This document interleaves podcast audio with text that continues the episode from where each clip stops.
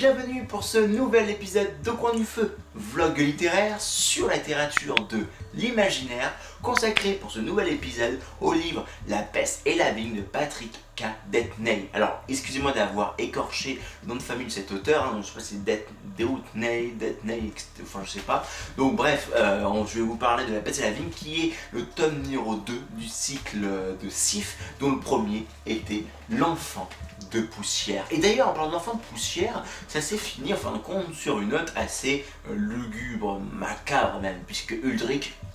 il s'est fait tué euh, vraiment sous les yeux de Sif par un carreau ou une flèche d'un archer, en fin de compte, euh, vraiment sous les yeux de Sif. Et euh, le truc c'est que eh bien, Sif s'est fait en fin de compte prisonnier également par les Carmines et est devenu esclave. Il a eu un petit trait en fin de compte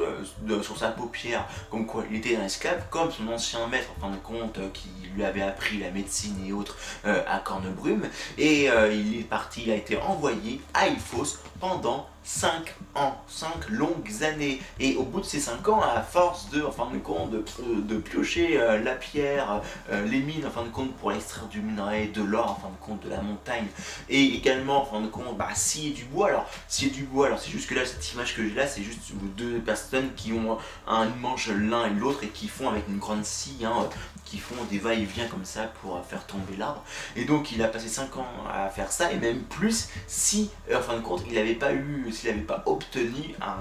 une,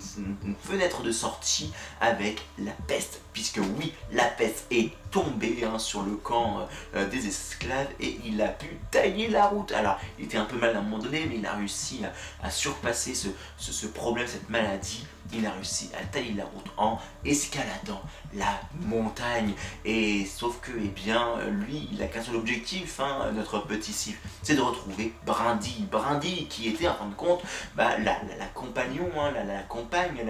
l'ami d'enfance de Sif, puisqu'ils ont grandi tous les deux avec d'autres protagoniste dont un qui est mort euh, dans la ferme de, de Tarion euh, donc qui était une sorte d'orphelinat euh, à côté de Cornebrume. Et ce qui fait bah, que lui Sif était à faute amoureux de Brindy et bah, il a envie de, la retrouver de la pécho. Et puis voilà puis d'être ensemble. Sauf que eh bien le pérégrin avant en fin de compte que tout le problème se passe avec le Drick qui se fait tuer et compagnie et eh bien il a dit à Sif bah, qui allait plus ou moins se passer et qu'il pouvait l'accompagner à Spinel avec Brindy sauf qu'il n'a pas voulu et donc le pérégrin a pris Brindy avec lui et il s'est taillé la route à Spinel et dans la forêt var. Sauf que Sif ne sait pas sur quelle jambe il marche ce pérégrin, il ne sait pas si il a capturé Brindy comme étant une otage et qu'il doit, en fin de compte, euh, s'il doit venir voir le pérégrin ou soit en fin de compte euh, si Brindy est vraiment en fin de compte en sécurité avec lui. Bref, si vous voulez savoir si Sif va retrouver euh, Brindille ou pas et s'il va réussir à la sauver si elle est en danger ou pas euh, bah, du pérégrin et de son peuple, eh bien je vous invite, je vous enjoins à lire La peste et la vie. Alors déjà je tenais à m'excuser. En effet, euh, dans ma vidéo PAL, euh, donc 2022, estival 2022, j'avais dit que euh, bah, bah, l'auteur avait décidé d'arrêter la publication avec Folio SF du cycle de Sif et de passer avec une autre maison d'édition. Sauf que j'avais tort. En effet, en fait, il sort son livre dans un premier temps, enfin un grand format, avec cette fameuse maison d'édition, je, je n'ai plus le nom. Et une fois que le livre s'est suffisamment bien vendu et que le temps s'est suffisamment bien espacé, euh, Full SF euh, prend les droits d'édition en format de poche du cycle euh, de SIF. Voilà, c'est tout. D'ailleurs, hein, personnellement, je préfère largement la, couverture, la première page de couverture de Full SF qui font vraiment un travail incroyable et ce qui, en fin de compte, en termes de, travail d'édition pour mettre en valeur l'histoire qu'ils proposent dans leurs livres. Et d'ailleurs, hein, dans cette, édition de Full SF, dans la même collection, on retrouve également les livres de Jean-Philippe Jarowski, d'Isaac Asimov et euh, Fulkadik entre autres. D'ailleurs, en parlant de Jean-Philippe Jarowski, eh bien, il n'est pas si loin que ça. En effet, je, durant la lecture euh, donc, de La et Vigne, j'ai été surpris par euh, le style de l'auteur et que au bout d'un moment j'arrivais plus à fermer le livre tellement bah, j'étais pris dedans. Et sauf que je me suis rendu compte que quand même c'est un autre style euh, d'écriture, de comment raconter une histoire que euh, ce que propose Jean-Philippe Jarowski. Au fait, pour moi, Jean-Philippe Jarowski, il est dans le style de l'émerveillement, de, de l'action, du spectaculaire, du spectacle. Pour moi, si tu veux le comparer à un élément concret, je dirais que c'est un feu. C'est des flammes, c'est vraiment un petit, c'est un feu incroyable qui est envoûtant, qui est hypnotisant même. Et de temps en temps, en fin de compte, Jean-Philippe Jarowski vient même jusqu'à brûler ses ailes, puisque comme on l'a vu dans Gagner la guerre, et eh bien à un moment donné, il a tellement, euh, je l'avais comparé notamment dans ma vidéo de Camp du Feu, comme si c'était un guitariste qui faisait un solo incroyable et au bout d'un moment il, il voulait plus arrêter son solo et on lui dit bah ok très bien on, sait que tu sais jouer de la guitare. Maintenant ça y est on a compris mais nous c'est la chanson qu'on a envie d'écouter pas forcément euh, toi en train de faire un solo quoi. Et sauf que eh bien donc c'est pour ça que je trouve que c'est quelque chose de spectaculaire comme un feu comme des flammes en fin de compte. Et euh, alors que euh, ici dans la peste et la vigne on a plus quelque chose de beaucoup plus posé de beaucoup plus calme et au fin de compte, ce, calme apparent euh, du début de l'histoire des livres eh bien,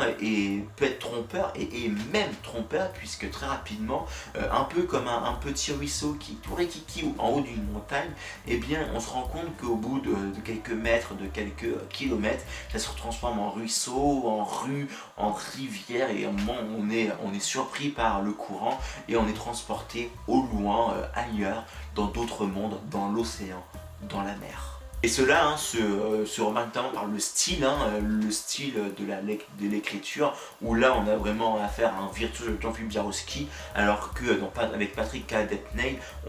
c'est une belle écriture, mais elle n'est pas aussi extraordinaire, pas aussi spectaculaire qu'un Jarowski, mais pourtant ça fait son taf et on est content. D'ailleurs, peut-être que la raison pour laquelle c'est ce, type euh, d'histoire qui nous raconte, cette, enfin, qui décidé de nous raconter de cette manière-là, ce type d'histoire, euh, l'auteur, c'est à cause sans doute de deux choses. La première, c'est le passé de l'auteur, puisque l'auteur vient rendre compte du monde du polar. Il a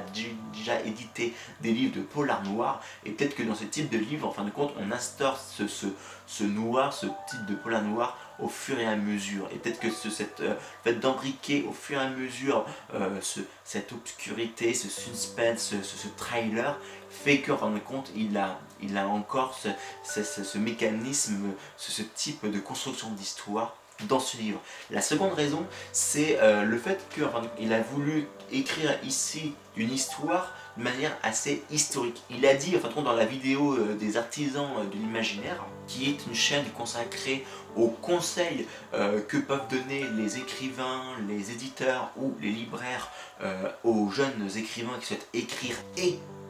publier leurs écrits, leurs œuvres et ce qui fait que dans, dans cette vidéo il disait qu'il voulait vraiment avoir cet aspect un peu historique et c'est vrai que bah, quand on regarde comment en fin de compte et relater cette histoire, comment le sif, le vieux, le vieux sif relate l'histoire, on a l'impression vraiment que c'est assez plat au début, c'est assez euh, monotone et, y a, et puis au fur et à mesure on se rend compte a le, le, toute la, le suspense, toute, toute la magie de, de l'histoire prend, euh, prend source, jaillit en fin de compte au fur et à mesure de cet empilement de petites constructions euh, que viennent jalonner en fin de compte l'histoire, le récit qui nous est proposé. Alors bien entendu, il y a aussi des, petits inconvénients à cela. Enfin, moi, personnellement, j'en ai vu deux. le style comme il est assez, il n'est pas mauvais, c'est un, très bon style euh, d'écriture, mais il n'est pas aussi extraordinaire qu'un Jaworski, ce qui fait que de temps en temps, j'ai trouvé des tournures de phrases, en fin de compte, assez fréquents euh, chez, euh, chez cet auteur, comme je me figurais que, et ça revient une dizaine de fois dans ce livre, hein, très clairement,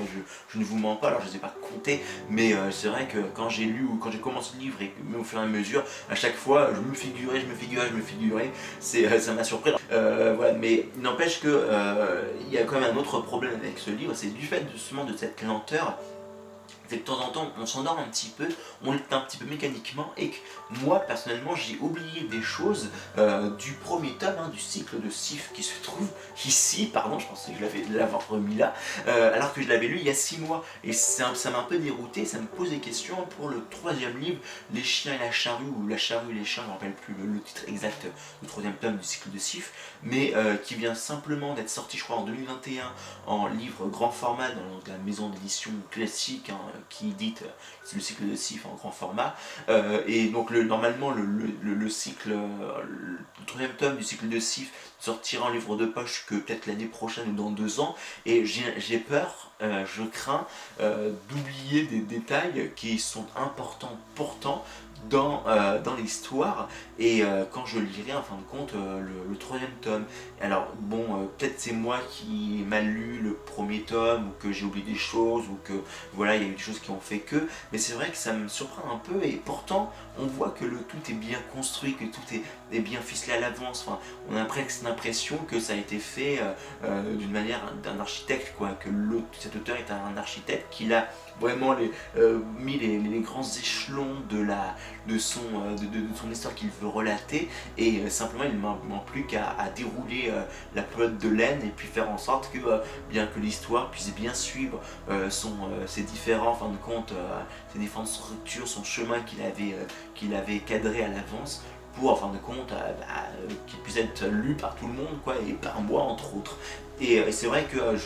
j'espère vraiment que bah, ce n'était que moi qui à un moment donné j'ai eu un problème durant la lecture du premier tome et que ça va pas être trop, en fin de compte, être trop désavantageux ou, trop me perturber dans la lecture du, du prochain tome, du troisième tome que j'attends déjà, puisque vous avez compris, hein, globalement j'ai adoré ce livre de la peste et la vigne que je ne peux que vous conseiller de lire parce que bah voilà au-delà de cet aspect un peu très historique que voulait en fin de compte euh, bah, cet auteur. Il voulait également en fin de compte parler de beaucoup de thématiques comme la place de la femme qui revient très souvent dans le livre très rapidement dès en fin de compte deuxième, la deuxième partie du livre. L'aspect historique dans le sens où bah, c'est comme si on a une caméra et que euh, bah, le, vieux Sif relate sa vie passée euh, de manière très très monotone, factuelle, sans en fin de compte tomber dans les travers euh, que peuvent en fin de compte tomber certains auteurs en disant bah, là sont les gentils, là sont les méchants. Regardez comment les gentils sont bien gentils, sont tout mignons, sont tout doux, sont, tout, tout poilus, tout joufflus, tout tout sympa et regardez les méchants comment ils sont tout méchants, tout malotrus, tout mesquins, tout vicieux, tout perfide, tout, euh, bah, tout, tout, tout, méchant quoi, en fin de compte, tout glauque, tout, euh, tout triste, tout, euh, tout méchant quoi. Hein. Je n'arrive pas à trouver d'autres adjectifs par rapport à ça, mais voilà, donc c'est,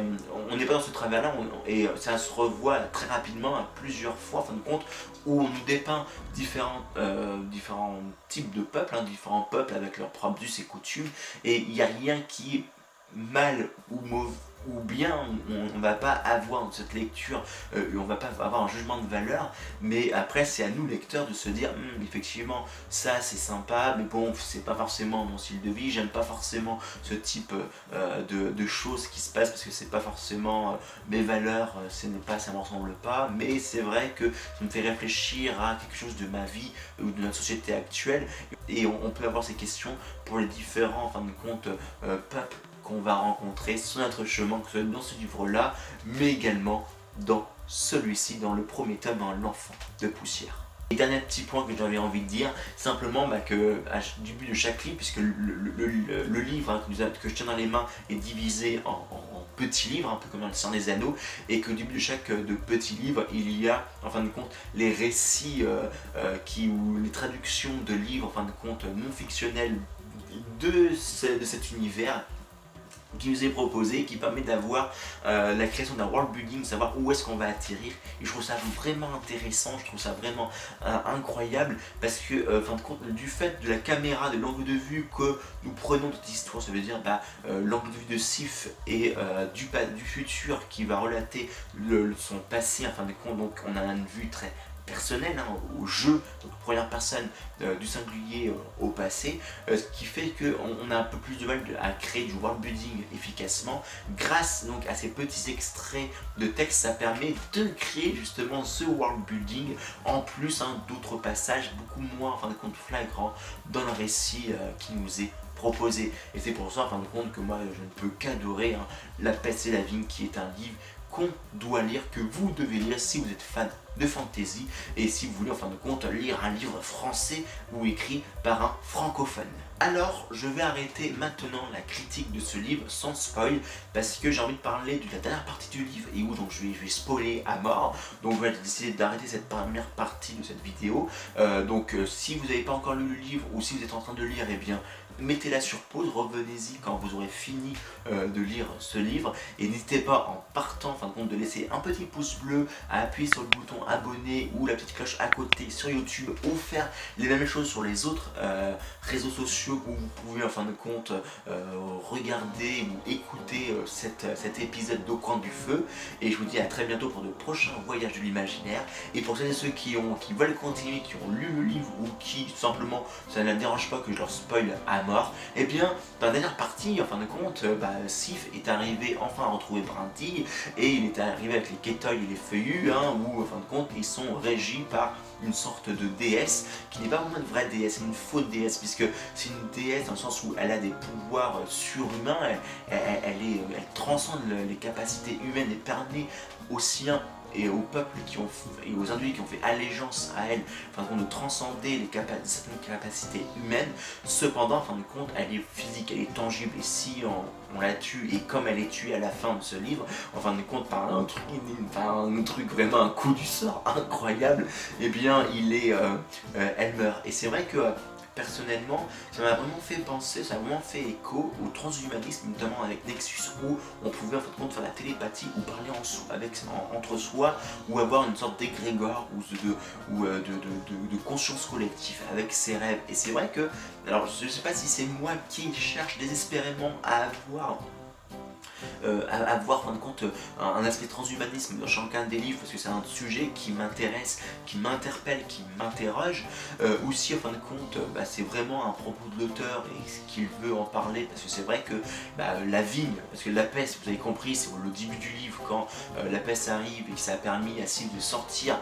fin de compte de son, de sort, de son destin d'esclave pour en fin de compte retrouver Brindille et la vigne fait référence à cette partie en fin de compte de, de cet être pseudo-divin euh, euh, qui permet en fin de compte, aux individus de devenir des kétoïs et donc en fin de compte de faire partie de, euh, de, cette, de cet égrégore, hein, de faire partie hein, de, de, cette cohésion